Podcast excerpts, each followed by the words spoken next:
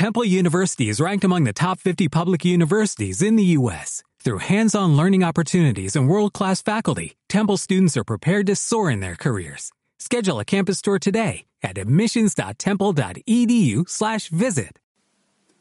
Muy buenas noches, sean bienvenidos hoy a este nuevo episodio de Code Time, el episodio número 55 de numeración humana y episodio número 54 de numeración computacional. Sean bienvenidos hoy a este nuevo episodio donde vamos a continuar aprendiendo un poco más de este tema que tanto me encanta, el camino de la programación, como siempre suelo decir.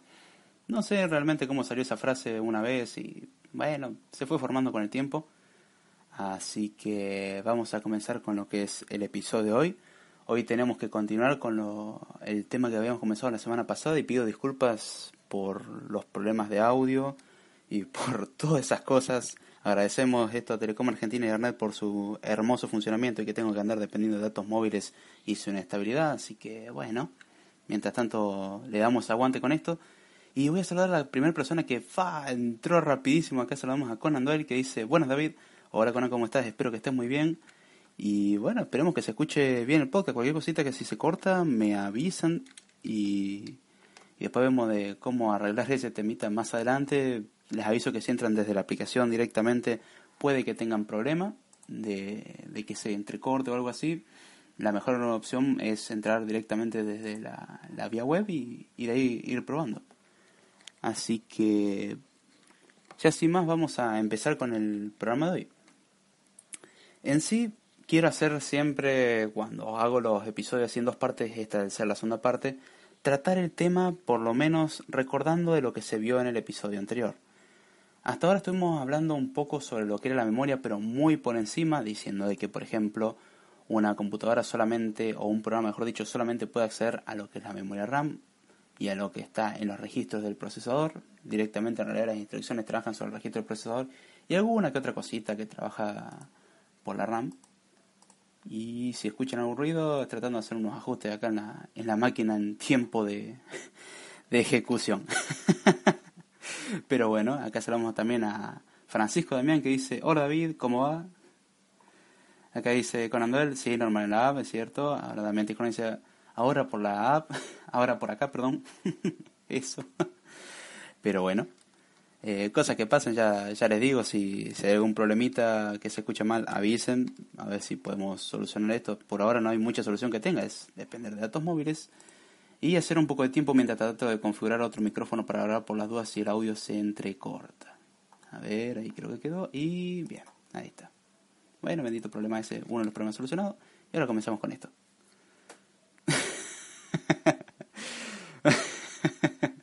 ¿Deja de jugar con el mouse? No, obligame. Bueno, estoy configurando el micrófono, no, no andaba. Ahí dice todo perfecto. Bien, me alegro que, que, las cosas vayan yendo por lo menos por allá. Acá, bueno, depende del servicio internet, pero ¿qué se le va a hacer? Así que, ya hablando de lo que es el, tema de hoy, después de hacer esta curiosa, larga introducción, vamos a seguir hablando, por ejemplo, de la, la capacidades que tenían las computadoras para direccionar memoria. Vimos que los procesadores de 32 bits a priori podrían trabajar solamente con 4 GB de RAM a priori digo porque si le una extensión permite trabajar con más. Después veíamos la hermosa capacidad para trabajar con 64 bits o la teórica hermosa capacidad de 64 bits. Y hablamos un poco sobre la unidad de manejo de memoria o la MMU por sus siglas en inglés. Acá dice a escuchar y disfrutar amigazo, dice Francisco Damián. Acá JJ Ponce dice buenas noches, saludos a todos. Buenas noches, José, ¿cómo estás? Espero que esté muy bien. Y como siempre digo, a sentarse, ponerse cómodo y disfrutar del programa. Si alguien nota que acabo de hablar rápido, es solo su imaginación, es cuestión de percepción. Así que bien. Ya teniendo ese breve repaso, que de hecho el episodio anterior no, no hablamos de mucho, y si me pongo a repasar muy en profundidad, como que voy a repetir exactamente lo mismo que dije antes, pero no es la idea, por lo menos una última cosa que quiero recordar es que la unidad de manejo de memoria, una de las cosas que permitía es hacer comprobaciones sobre, por ejemplo, si estamos tratando de leer un espacio de memoria o de escribir un espacio de memoria no permitido. Ahora veamos. ¿Cuáles son los problemas de leer y escribir sobre un espacio de memoria no permitido? Tenemos, suponiendo, dos programas en memoria, un programa A y un programa B. Qué hermoso panorama en que tenemos solamente dos programas en memoria. Eso no va a pasar, pero bueno, supongamos. Si el programa A quiere acceder a una dirección de memoria que tiene almacenada, porque la memoria recordemos que se accede por direcciones, recordemos si nos remontamos a muy viejos episodios de Code Time, eh, la mención de que la memoria prácticamente es como una cajonera enorme con cajones numerados, cajón 1, cajón 2, cajón 3, o un conjunto de cajas increíblemente grande de un par del orden de miles de millones, en el cual en cada cajoncito teníamos un byte. Finalmente lo que nosotros hacemos para buscar un byte en particular de memoria, bueno, ir a cierta dirección de memoria. Ahora bien, ¿qué pasaría si el programa A intenta escribir sobre una dirección de memoria que corresponde al programa B? Eh, eso estaría violando la, la seguridad del programa B y el programa B estaría con información inconsistente o estaría comprometido. En ese caso tenemos un problema grave y es un problema de seguridad bastante grave de inconsistencia que puede generar incluso un comportamiento aleatorio y sabemos que un comportamiento aleatorio no es nada bueno, para nada es bueno. Supongamos el caso contrario, queremos leer una porción de memoria de otro programa que no es el nuestro. ¿Qué pasaría en ese caso? Y uno diría, bien, no, no estamos corrompiendo nada. No, no estamos corrompiendo, pero estamos accediendo a un espacio de memoria que no tendríamos que tener permiso. Con lo cual, así un bonito virus podría empezar a leer información de otros programas. Y si sabe interpretar la información o si sabe procesarlo, puede decir, ah, mira, acabo de encontrarme con una contraseña, qué bonito. Qué, qué hermoso el que puedan acceder a tu información. Eso es un problema de seguridad muy grave. Entonces, la unidad de manejo de memoria lo que se encarga es de dejar ese trabajo que lo tendría que hacer el sistema a una porción de hardware en sí, depende de la arquitectura, está en el procesador, en un intermedio entre el procesador y la memoria, hay distintas formas de trabajo, depende de dónde estemos trabajando, pero la idea es que justamente las comprobaciones bueno, a ver, esta memoria te corresponde a vos, vos tenés permiso de acceder a esto, se tiene que cargar esto. ¿Qué pasa si hay algún problema de alguna infracción o intento de acceso a cosas no permitidas? En ese caso se lanza una trampa, una excepción o algo similar, depende del sistema operativo, en el cual el sistema se va a tener que encargar de resolver ese problema. Muchas veces porque, por ejemplo, cuando vemos paginación hay una página que no está cargada de memoria, entonces tenemos que llevar una página a memoria y traer otra, hacer un intercambio, cuestión de almacenar las cosas bien en la tabla y cosas así. Eso lo vamos a entender si les interesa saber un poco más de paginación y segmentación más adelante. Ah, y un recordatorio. Si les interesa el podcast, pueden sugerir temas y si les interesa el podcast, compartan, denle corazones, hagan que esto crezca, que llegue más lejos, porque la verdad que eso ayuda muchísimo, no solamente a mí, pues sinceramente como yo lo hago con gusto y si no escucha a nadie, bueno, como siempre digo, acá estamos para divertirnos y si alguien aprende ya hicimos, hagamos fiesta, ya hicimos un extra. Pero al hacer que esto llegue a más gente, la verdad que ayuda muchísimo para esa gente que le interesa. Así que háganle un bien a la humanidad, o no, depende de cómo lo quieran ver, si esto lo consideran un sufrimiento, háganle un mal a una humanidad y pásenos a ser desdeñable, derecho de autor también Discord 2014, 2015, 2016 o anda a saber qué año. Ah, y si alguien pregunta dónde leo los comentarios, esos son los comentarios de Spreaker, así que si quieren comentar o ver por lo menos los comentarios de lo que se habló durante el programa, pásense por Spreaker en el chat y lean los comentarios o pueden comentar al respecto. Generalmente cuando se termina el programa por ahí no tiene tanto sentido, pero aún así son leídos.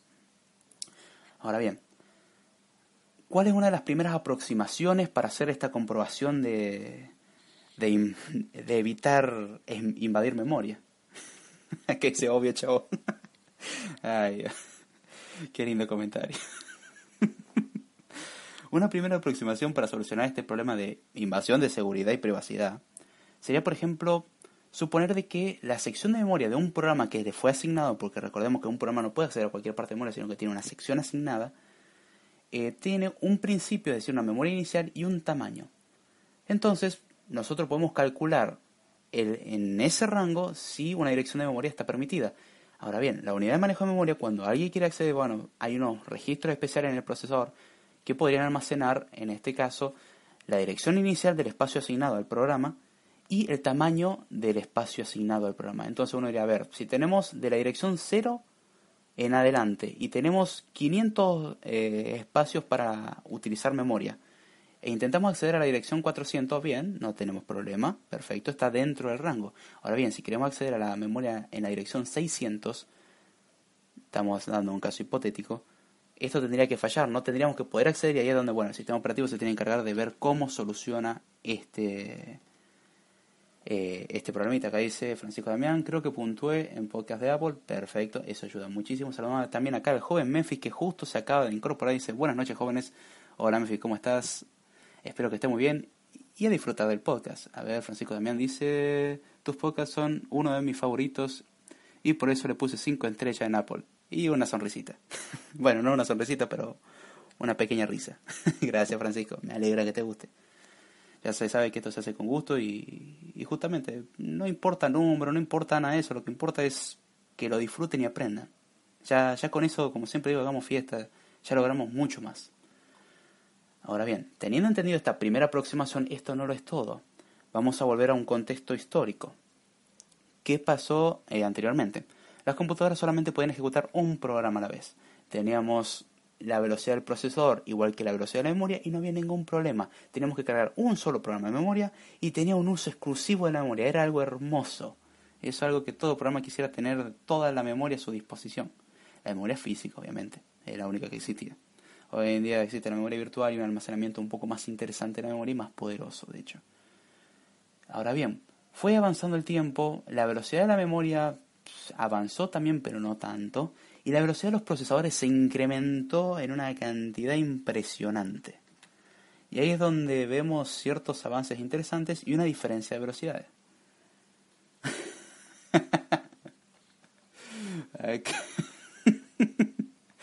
Acá dice Menfi oyendo el joven maravilla, a ver qué aprendo. Y acá dice Damián, le quedó, creo que sé de lo que está hablando. Por lado aclarar. Dios.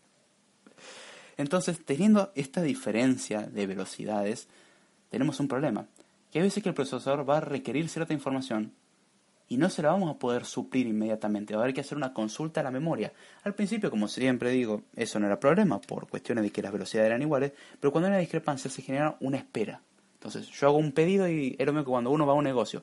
Uno supuestamente cuando va a un negocio va a comprar algo, supuestamente tendrían que atenderlo enseguida, y una vez que lo atienden le tienen que entregar el producto enseguida. Digo supuestamente porque eso no pasa. Pero si vamos a un sistema idóneo, como era anteriormente, uno llega al negocio y dice, bueno, che, quiero un kilo de papa, y sí, toma un kilo de papa, pagame listo y se va. Se terminó.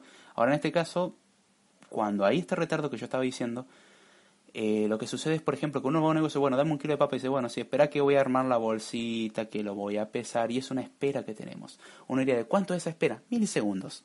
Y uno diría, milisegundos no es mucho. Recordemos de que para una computadora un segundo es una bestialidad de tiempo en segundo desperdiciado es una cantidad increíble. Y ahí es donde está la cosa interesante. Ay, no. Están hablando acá de unas cuestiones de Batman, yo dejaré eso por ahí y que sigan discutiendo el tema. Entonces, ¿cómo resolvemos este problema de discrepancia de velocidad y esta pérdida de tiempo, minimizarla lo máximo posible? Para eso se inventó algo conocido como memoria caché. La memoria caché es un intermedio entre el procesador y la memoria RAM, en donde se almacena parte de la memoria RAM para evitar tener que consultar directamente memoria. ¿Qué velocidad tiene la caché?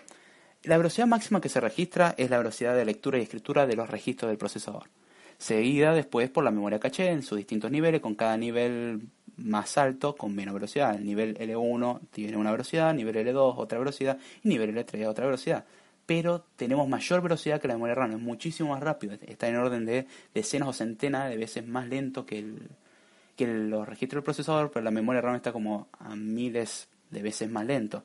Y si consideramos el almacenamiento secundario o disco rígido, estamos muchísimo más lejos, directamente increíblemente lento. Entonces, la memoria caché lo que viene a hacer es almacenar información temporalmente para, en ciertos casos, poder evitar recurrir a la memoria principal. Ahora bien, ¿cuáles son los principios en los que se basa el uso de la memoria caché y el por qué? El por qué es por esta diferencia de velocidad que mencionamos y que de hecho gracias a eso se merece uno de los apodos o uno de los integrantes de CodeTime. La idea era hablar de la arquitectura de Von Neumann y el cuello de botella de Von Neumann, pero bueno, Damián Tiscornia y sus hazañas lograron convertirlo en Paul Newman, no pasa nada. y desde ese entonces ese es el apodo. Cualquier discusión contra él. Eh, y el cuello de botella de Von Neumann el que se presenta entre el procesador y la memoria. Justamente ese retraso o esa espera o esa diferencia en la, en la cantidad de información a transferir y en el tiempo que se demora en transferir esa información.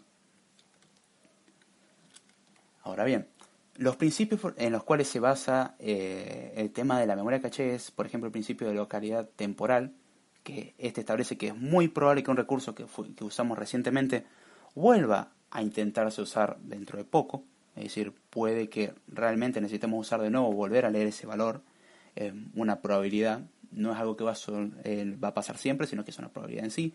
Tenemos el principio de localidad eh, espacial, que básicamente es la probabilidad de que un recurso que aún no fue requerido sea accesado y que está cerca de lo que es la localización de la memoria accedida anteriormente. Por ejemplo, si tenemos dirección de memoria 1, 2 y 3 y accedemos a la 1, es muy probable que pronto tengamos que acceder a la 2 o a la 3.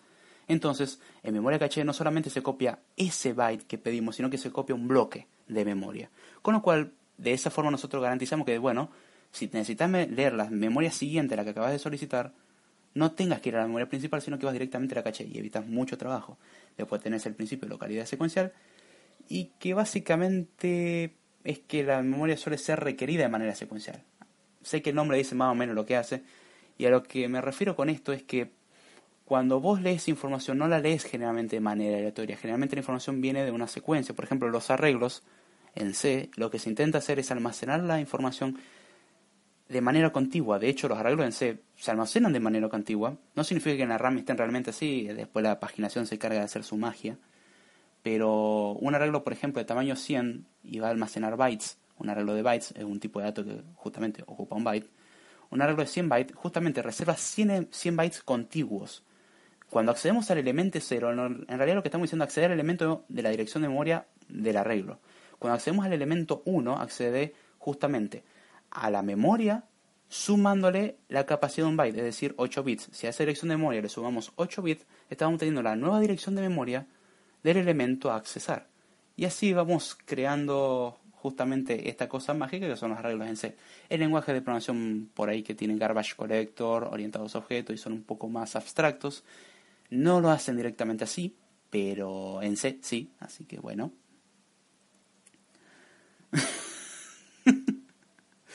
acá batí computador, ¿qué, qué pasó acá?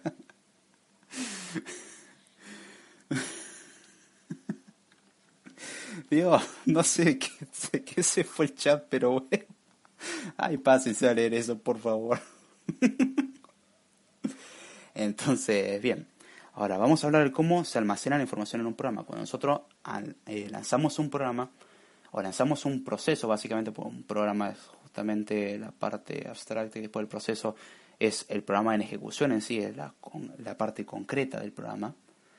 Lo que se hace es volcar eh, la, información del ejecutable en la memoria, es decir, copiar la información o las instrucciones del ejecutable en la memoria. A ver, acá voy a leer un comentario que no sé qué va, así que lo voy a leer y vamos a esperar que no sea nada malo. Memphis dice, lo que no sabe Fran, David fue que también diseñó HAL 9000.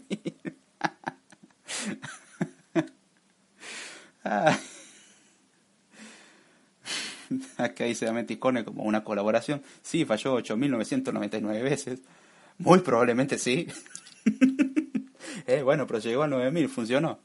Lo, importa ser, lo que importa es ser persistente. Entonces, cuando nosotros lanzamos un programa, lo que se hace es almacenarlo en memoria, o almacenar por lo menos las primeras instrucciones a ejecutar. Siempre un mínimo hay que garantizar. ¿Por qué digo al menos las primeras? Porque bajo distintos paradigmas no se carga el programa entero en memoria, sino una parte.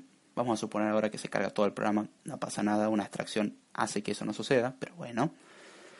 Y se crean las estructuras necesarias para lo que es la ejecución. Ahora bien, por ejemplo, cuando nosotros tenemos variables o constantes dentro del código fuente, lo que pasa es que en realidad sirven para, con el nombre que tienen, con la etiqueta que tienen, para que nosotros las podamos identificar. ¿Cómo es esto? Por ejemplo, tenemos una variable que se llama contador. Internamente en el programa, cuando lo convertimos en código de máquina, eso no va a llamarse contador, no tiene un nombre. Cuando uno lo compila, que es la conversión de código, algo ejecutable en sí, o algo pseudo ejecutable y que tenga que pasar por una máquina virtual, como es el caso de Java, que lo transforma en bytecode, ahí lo que pasa es que se convierten, por ejemplo, los llamados a funciones, los llamados a variables y los llamados a todo lo que haya que llamar en sí, en direcciones de memoria. Cada variable se convierte en una dirección de memoria, cada constante en una dirección de memoria, cada función en una dirección de memoria. Cuando llamamos a una función, lo que estamos apuntando a la dirección de memoria donde están la declaración de las instrucciones de la función, básicamente. A ver, acá dice Francisco Damián, uh, que de internet se me cortó. Bien, no sé si se me cortó a mí o se cortó solamente a Francisco. Eh, notifiquen por el chat, por favor. Mientras tanto, seguimos. Eh, tenemos, ahora bien, dentro de este programa con sus conversiones de memoria, tenemos también distintas secciones en el código. Porque cuando nosotros generamos el código, lo cargamos en memoria, no se carga el programa entero y así nomás funciona y se ejecuta. Tenemos distintas funciones, una de las tantas secciones, como se las suelen conocer secciones, o segmentos también, es el segmento de texto. Recibe ese nombre, aunque uno diga texto no tiene nada que ver con lo que hace, pero bueno. Acá dice con Android solo Francisco y también con dice se escucha bien. Eh, sí, pásense a la aplicación, digo a la versión web, la aplicación anda medio mal. La sección de texto o el segmento de texto lo que hace es justamente tener una imagen, una copia de las instrucciones a ejecutar, básicamente. Lo que tenemos ahí es la lista de instrucciones que vamos a ejecutar. Suele estar almacenado en la parte más baja del, del espacio de memoria asignado Después tenemos la sección de datos, que es básicamente un espacio fijo, eso es importante, un espacio fijo, donde se almacenan las variables globales, los datos inicializados, por ejemplo, los strings y esas cosas que nosotros ponemos strings literales, es decir, un string entre comillas y el texto adentro, se almacenan en el espacio de datos. Y este espacio suele ser fijado en lo que es el tiempo de compilación y no se puede cambiar esa cosa salvo que modifiquemos justamente ese datito de la compilación. Acá dice, o los escucho en Android y se pierde lo que hablaron, o en iOS y se vuelve a comenzar en iOS. Acá aparece Carlos González, o el gallo de Oaxaca, que dice, entrando en vivo hoy, siempre te escucho por diferido. Gracias, gallo. Acá venimos a complicarle la existencia a Damián con la palabra Oaxaca. Pero bueno, volviendo... Ah, y como siempre, perdón mi falta de respeto. ¿Cómo estás? Espero que estés muy bien y como siempre digo, disfrutar del podcast. Ando por ahí un poco apurado porque quiero tratar de, llegar a, un punto, ¿no? Como la vez pasada, que se cortó, que pasó de todo, así que, qué bueno. Tenemos el espacio de datos, como dijimos, en donde se almacena eh, la información estática, por así decirlo. Es decir, por ejemplo, cuando declaramos una variable y guardamos un valor, un entero, por ejemplo, tiene una capacidad fija, un arreglo tiene una capacidad fija eso se almacena en espacio de datos. Está bien, no significa que no se vaya a modificar. Se puede modificar, pero el tamaño del espacio de datos no se suele modificar. Entonces viene generalmente la sección de código o el segmento de texto. Después viene la sección de datos, si consideramos de abajo hacia arriba, es decir, incrementando las direcciones. Esto está hablando generalmente de lo que suele suceder en C, en lenguajes como C cuando los compilamos. Y acá dice Memphis, ya aprendí a decir Oaxaca, una buena maestra. Ay, qué mala onda. Ay, Sepan disculpar. Pásense por la barra para entender el por qué es motivo de risa eso. Después tenemos el espacio de libres, como se lo conoce, que no tiene nada que ver con libertades ni cosas así, que es básicamente un espacio de memoria donde se guarda información que se genera de manera dinámica. Por ejemplo, cuando nosotros hacemos en C un malloc, que es una reserva de memoria básicamente, en tiempo de ejecución, se suele almacenar en espacio de libres. Saludamos acá primo. Cuatro acá que dice buenas noches a todos. Hola primo, ¿cómo está? ¿Todo bien? Acá dice Francisco Damián, ¿cómo sabe este chabón? en realidad estudié un poquito nada más. Esto es justamente la idea que todos lo sepamos y, compartir el conocimiento. No, no pienso hablar de la cantidad que sé que no sé. Personalmente me considero ignorante en muchos aspectos, así que todavía tengo un camino muy largo por recorrer. Así que bueno. Vamos a seguir. Acá dice Primo 4K, ¿qué tal David Jordana? Y, yo le tengo que responder, la verdad, muy bien. Y acá feliz haciendo podcast. Rogando que no se caiga la conexión nomás. Después tenemos el espacio libre, como dijimos, que es para almacenar esta información dinámica. Eh, por ejemplo, cuando nosotros almacenamos o reservamos memoria en tiempo de ejecución, se hace con un malloc. Cuando creamos estructuras de datos, que de hecho una idea mía es hacer un curso de estructura de datos básico en YouTube, explicando cómo crear estructuras de, eh, de datos en C, aunque probablemente tenga que enseñar primero a usar C y probablemente antes de eso tengo que enseñar primero a usar Bash. Pero bueno, saben que para YouTube hay contenido. Cosas que pasan. Este espacio, también conocido como el espacio libre, se lo suele llamar heap y suele crecer para arriba. Es decir, si nosotros diagramamos esto, podríamos dibujar en la parte de abajo del espacio de memoria asignado eh, el lugar para almacenamiento de texto, es decir, el código, después el lugar para almacenamiento de datos más arriba, y después el espacio de libres o el heap, que básicamente es un espacio que va creciendo porque es dinámico. ¿Y para dónde crece? Hacia arriba. Si vamos de abajo para, de abajo para arriba, crece de abajo para arriba, obviamente. Y bien. Acá dice que un poco, un montón. Yo siempre aprendo mucho con este podcast. Gracias, Francisco. Sinceramente se agradece por eso. Sinceramente te digo, mirarme hace cuatro años atrás y, no sé si dirías que sé tanto. Aprendí mucho con el tiempo. Y la verdad que me gusta mucho, entonces eso ayuda mucho. Después tenemos, por ejemplo, lo que es la pila de llamadas, que ese almacén nos dijimos, a ver, si el espacio libre va creciendo para arriba, si nosotros lo ponemos arriba del espacio de libres, como es algo que va creciendo, eh, no vamos a poder crecerlo nunca, porque lo estamos poniendo directamente arriba. ¿Qué es lo que se hace? El espacio de llamadas se lo suele poner arriba de todo y va creciendo hacia abajo, es decir, inverso a cómo funciona el heap. ¿Para qué sirve la pila de llamadas? La pila de llamadas lo que almacena son básicamente las, funciones a ejecutar. O mejor dicho, la ejecución de funciones, porque la función a ejecutar está en, el espacio de memoria de texto. el espacio asignado a lo que es la ejecución de funciones, imaginemos una función internamente tiene sus propios argumentos y sabemos que el espacio de variables es dentro de una función es distinto al espacio de variables fuera de las funciones, o que, por ejemplo, dentro de una función creamos estructuras que se destruyen apenas eh, dejamos la función, esas cosas se almacenan en la pila de llamadas. Justamente cuando llamamos a una función, los datos que genera la función se almacenan en la pila y van creciendo hacia abajo. Eh, si vieron el último programa de Swift van a entender lo que es una pila, si no, pásense por los primeros episodios de Code Time, explican una estructura de datos donde lo primero que se saca es lo que se acaba de poner, es con la filosofía, en realidad no es filosofía, no me acuerdo la palabra, es leaf o last in first out, que es lo último que entró, lo primero que sale, una pila de platos es una mejor referencia. Ah, miércoles. Eh, a ver, acá dice Memphis que diga David y. Bueno, si le erro, vamos a ver cómo sale esto. A ver, Sitsi Panda Kuri. Ah, qué difícil creer esa cosa. El náhuatl no es lo mío, perdón. Puede que le haya pifiado en la velocidad y en, el acento. Sepan disculpar.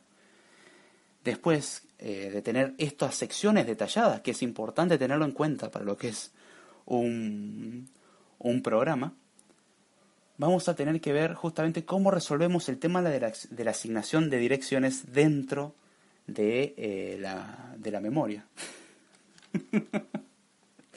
no sé si lo dije muy mal o lo dije muy bien, no tengo ni idea.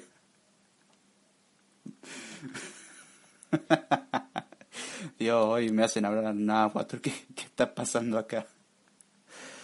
Entonces, ¿cómo resolvemos el tema de direcciones? Uno diría, bien, no tengo problemas. Total, un programa ocupa su espacio de memoria y listo. Ahora, lo que tenemos que entender es que el espacio de memoria no está tan fácilmente asignado como lo vimos anteriormente. Nosotros podemos emplear, por ejemplo, eh, la resolución del espacio de memoria, es decir, darla, asignar las direcciones de memoria en tiempo de compilación. Eh, en sí al principio no se hacía justamente porque no era necesario, hoy en día es necesario y se, hacían, se hace en tiempo de compilación que básicamente en el texto del programa o en el código del programa o en el conjunto de instrucciones se hace la conversión de cada etiqueta o cada nombre a una dirección de memoria. Cuando se compila, se crea una dirección absoluta y cuando se ejecuta se asigna a esa dirección. Esto pasaba mucho anteriormente. ¿Por qué? Tenemos un espacio de memoria que era de libre uso para nosotros. El sistema se encarga de hacer algunas conversiones si queríamos, pero en realidad como, bueno, anda a la dirección, a la dirección 5 y asigna algo acá. Y si no podía, bueno, se rompía todo. Fácilmente. Ese era un defecto bastante importante. Acá dice Memphis, eh, Damián es David hace trampa con los términos que se usan en programación, todo lo demás es fácil.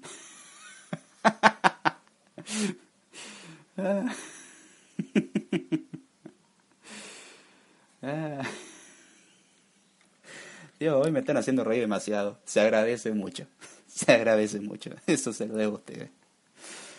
Ah, ayuda a desestresar esto, sinceramente. Esa también otra de las razones sirve como terapia. Eh, ahora bien, ¿qué otra alternativa tenemos si no es en tiempo de compilación? Tenemos otra alternativa, resolver las memorias en tiempo de carga. En este caso, las rutas, o mejor dicho, no rutas, perdón, me confundí con la terminología de archivos, la, las direcciones de memorias no se asignan de manera absoluta y estática diciendo es esta dirección de memoria. Se calcula en el tiempo de carga. Cuando estamos cargando el programa, dice, bueno, a ver, si tu espacio de memoria comienza a partir del byte 500, todas las, eh, todas las direcciones que yo cree en la compilación las voy a ajustar para sumarle, por ejemplo, este offset o este espacio de 500 para que encajen en el espacio de memoria que necesitamos.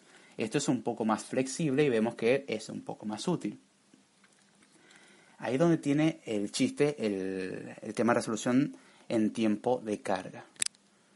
Ahora bien, después tenemos, perdón por la tos, la resolución en tiempo de ejecución, que justamente cuando tenemos una dirección de memoria, pero la dirección de memoria real que vamos a usar la vamos a calcular mientras se ejecuta el programa. Si tenemos que reasignar memoria o cosas así, bueno, el programa se encarga de decir, bueno, la dirección de memoria va a ser esta, y la va ajustando en base a lo necesario. Suelen utilizarse offset, se suelen utilizar distintas técnicas, acá donde la paginación y la segmentación hacen parte de su trabajo. Eh, la MMU es una parte fundamental en esto, la unidad de manejo de memoria es fundamental. Y es donde está la parte interesante, que tenemos distintas formas de resolverlo. Las primeras eran un poco más arcaicas y se pueden seguir aplicando, pero son problemáticas y las últimas son un poco más flexibles. Obviamente esta flexibilidad finalmente se penaliza un poco en alguna que otra instrucción que se ejecuta además. Pero si vemos el conjunto de instrucciones totales que se ejecutan, no es tan grande la diferencia. Ahora bien, vamos a considerar cómo se almacena la información en memoria, porque ya tenemos las distintas secciones, ya tenemos cómo se resuelven las direcciones de memoria. Increíblemente estoy explicando todo esto para explicar lo que es la memoria suave. ¿eh? Algo a considerar. Pero bueno. Ahora bien, ¿cómo resolvemos la asignación de memoria? La asignación de memoria originalmente era contigua. Cuando se ejecutaban instrucciones por lotes, anteriormente teníamos básicamente la memoria para el programa. Entonces nosotros podemos asignar la memoria de manera contigua tranquilamente diciendo, bueno, esta la memoria es mía, solamente mía y hago lo que yo quiera. Total, yo tengo el recurso exclusivo de todo. Un día hubo que incorporar la multitarea. Eh, mucho, cabrón. Mm, a pesar que este comentario me gustó y no a la vez. Dice Francisco Damián, sabes mucho, chabón, y a pesar que te afanaste la la como administrador, sos un capo. No, quedo tranquilo, si me lo hubiese no estaría en mejores condiciones. Aún así, la joda de la barra está bastante buena, divertida. Entonces, cuando apareció la multitarea ya no podíamos hacer esta asignación contigua porque tenemos que dividir la memoria. Con lo cual se empezado a asignar bloques contiguos de memoria no memoria contigua, sino bloques. Se dividió la memoria. Lo que se hacía es direccionar en, en, medio de la carga o en ejecución, cosa que cuando era asignación continua podíamos asignar la memoria en tiempo de compilación. Cuando nosotros necesitamos dividir memoria ya no se puede porque tenemos que hacer las, eh, las compensaciones necesarias. Entonces, ahí es donde utilizamos el, el direccionamiento dinámico, ya sea en tiempo de carga o en tiempo de ejecución y en estos casos, para dar una idea general, generalmente no siempre sucede así, lo que se hace es en la memoria se carga primero el kernel o el núcleo del sistema, las estructuras necesarias para la ejecución del sistema operativo y finalmente el resto de memoria se considera como espacio asignable para programas. Entonces, a medida que se van necesitando programas, se van asignando bloques donde el programa pueda almacenar su información. Entonces, dentro de ese bloque es básicamente todo el trabajo que quiere hacer.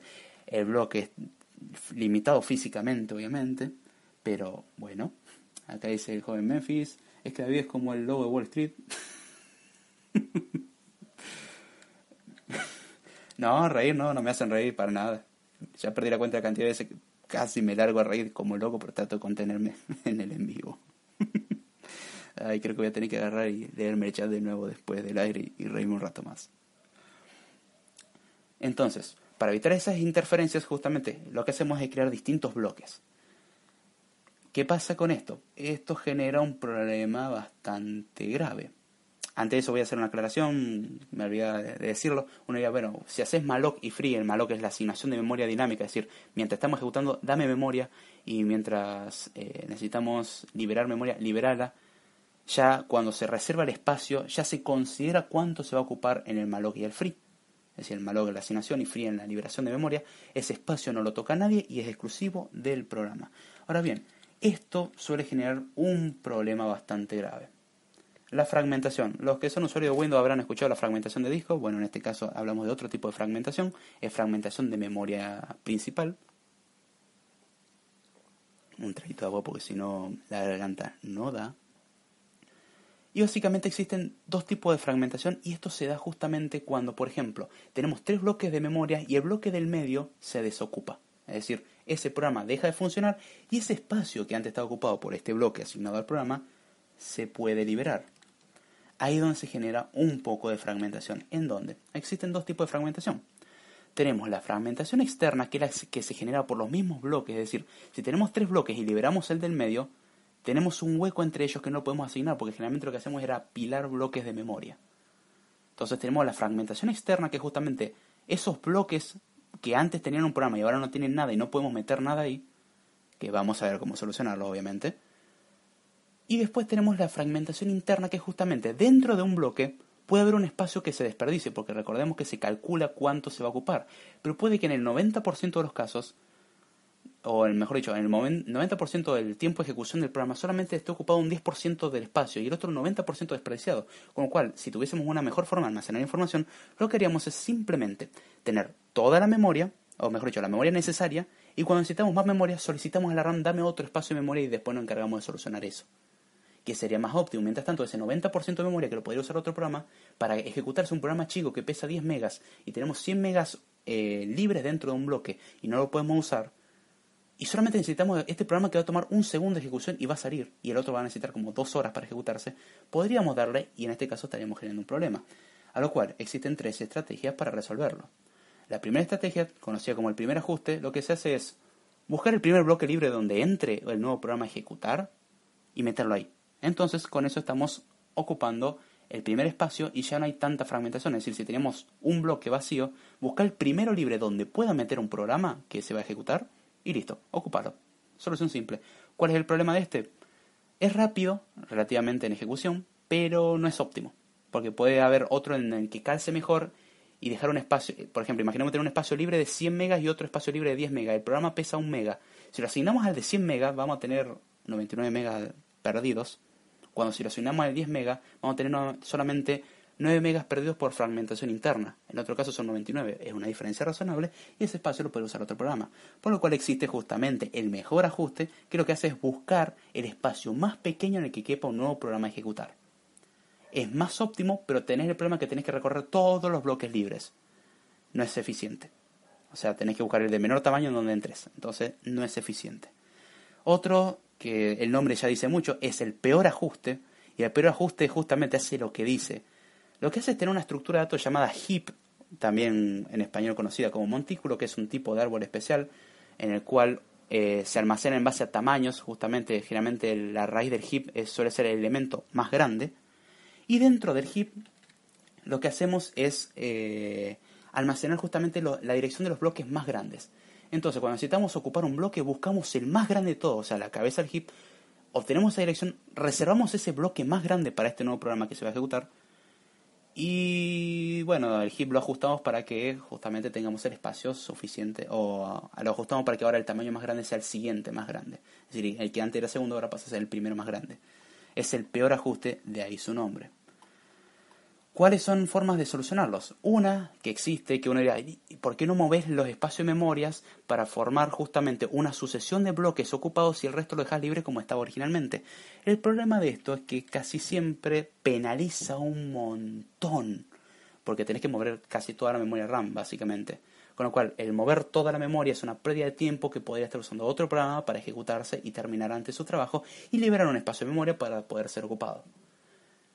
¿Es una opción? Sí, hay veces que los sistemas lo hacían, o por lo menos anteriormente, ya hoy en día no, no se ve tanto, pero justamente era ocupar ese espacio de memoria, eh, o mejor dicho, obtener ese espacio de memoria y eliminar la fragmentación compactando la memoria. Es decir, todos los bloques intermedios que quedarían vacíos, lo que hacemos es justamente juntar todos los bloques ocupados juntitos, dejarlo como estarían óptimamente acomodados, y después el resto que quede libre y puedes seguir agregando programas normalmente. Esto penaliza mucho.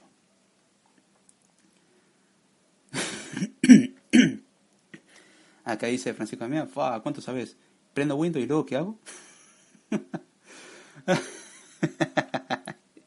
Qué mala onda. Y ahora por fin llegamos a este tema que nos pidió Gaby. Eh, él había pedido que explique la memoria swap. Tuve que explicar todo esto para explicar la necesidad de encontrar una forma de qué hacer cuando nos quedamos sin memoria o no encontramos un bloque lo suficientemente óptimo para almacenar. Porque imaginemos que tenemos un giga de memoria libre, pero en espacios de 10 megas. Y nosotros necesitamos almacenar un, programa de 100 megas. Uno diría, bueno, si no compactas la memoria, como dijimos, no vas a poder almacenar las cosas. Entonces, para evitar la compactación, lo que se hace justamente, en vez de tener que mover la memoria entera, es mover una parte de memoria. Es donde entra la memoria de intercambio, como se suele conocer en los sistemas basados en Unix, o por lo menos en los sistemas Linux, que es la swap, esa partición bonita que tenés que crear cuando haces la instalación, donde justamente se van a almacenar ciertas cosas. Y se almacena esto en el almacenamiento secundario, con lo cual vamos a panelizar. ¿Para qué sirve esto? Acá cuando uno tiene, por ejemplo, este problema de que no tiene espacio y memoria, lo que suele hacer el sistema operativo es sacar cosas que no sirven de la memoria o que no se van a usar a corto plazo, generalmente procesos bloqueados, pero hay algo que considerar. Los procesos bloqueados, recuerden, volviendo capítulo atrás en multitarea cuando lo explicamos, un proceso bloqueado podría estar esperando por un recurso en particular como ser eh, leer el teclado o leer un archivo o algo así, que es un periodo de espera, de espera, por eso está bloqueado. Entonces lo que hay que considerar es que no esté esperando archivos o una mejor solución que justamente esperar el archivo, pero todo lo que sea del proceso que está bloqueado y necesite trabajar, lo almacenamos en buffers, en un espacio propio del sistema operativo un espacio de memoria propio del kernel donde almacenamos buffers, simplemente. Después el resto lo que se hace es almacenar esos datos en la memoria secundaria. Entonces se almacenan, por ejemplo, en Linux en la, partición swap y en Windows se almacena en un bonito archivo que es donde se hace la, memoria de intercambio. De hecho, la última, creo que Ubuntu, en la última versión o en la próxima versión, lo que va a hacer es justamente eh, cambiar del modo de partición a archivo como lo hace Windows. Ventaja y desventaja las tiene, es cuestión de analizar. Saludos acá, movimiento dice, ¿cómo estás David? Y saludo a todos, me siento y escucho desde acá. Exacto, che, ya te adelantaste, te iba a decir que te sientes y te ponga cómodo, pero ya lo hiciste. Así que che, gracias Gaby, justo hablamos de memoria SOA como vos querías. Y aclararme por las dudas y ahora terminando Code Time, largas movimiento ahí que vamos rajando para allá. Entonces, ¿para qué sirve la memoria SOP? Simplemente, o a priori, para tomar justamente esa información que no entra en memoria RAM y moverla al disco rígido. Es así de simple.